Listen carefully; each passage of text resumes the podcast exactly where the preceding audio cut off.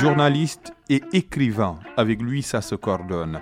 Il prend la plume avant les indépendances et n'attend pas le soleil des indépendances pour fondre les chaînes de la dépendance. Sur le papier blanc, avec le micro aussi, l'homme s'illustre. Parcours qui suit les traces de l'esprit et de l'intelligence. Il a su trouver le bon équilibre pour être à cheval entre la fiction et la réalité.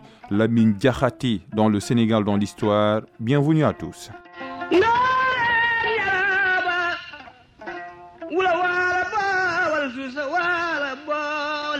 Il est né à Saint-Louis le 6 septembre 1928. Lamine Diakhaté fait ses études primaires dans la région de Louga et de Saint-Louis. Après le baccalauréat, direction Soudan.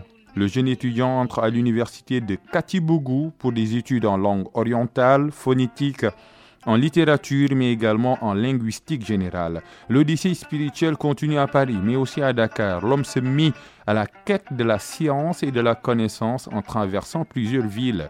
Des études en lettres, mais pas que. Lamine Diakhaté se forme également en journalisme.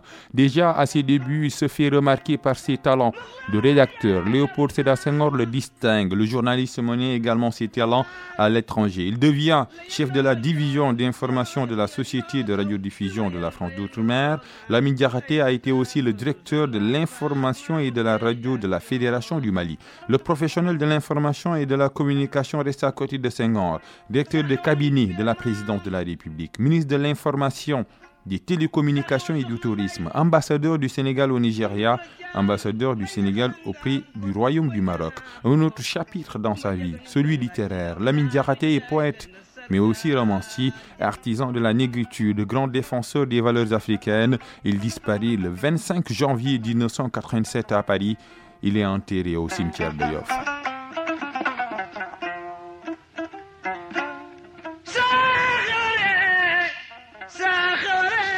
Et rappel des faits, la plume et la voix de Cheikh.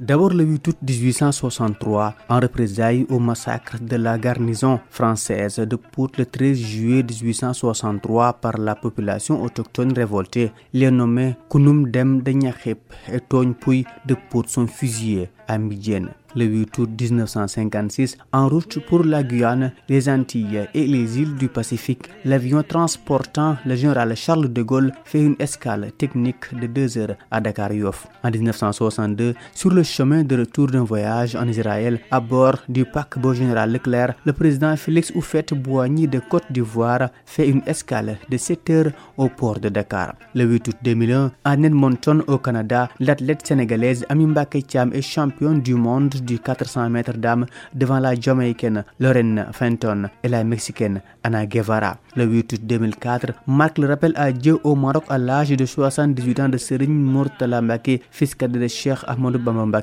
fondateur du mouridisme. C'est à l'occasion d'un voyage qu'il avait effectué en 1987 aux États-Unis d'Amérique que le maire de New York, Charles Dinkins, avait institué la journée dite Cheikh Ahmadou Bamba pour saluer l'œuvre de son vénéré père. La première édition avait eu lieu le 28 juillet 1988. Et enfin, le 8 août 2018 marque l'inauguration à Diamniadio du complexe sportif Dakar Arena par le chef de l'État Macky d'une capacité de 15 000 places. L'infrastructure a été bâtie pour accueillir notamment des compétitions de basketball. C'est tout pour votre rubrique Le Sénégal dans l'histoire. Rendez-vous demain pour un autre numéro.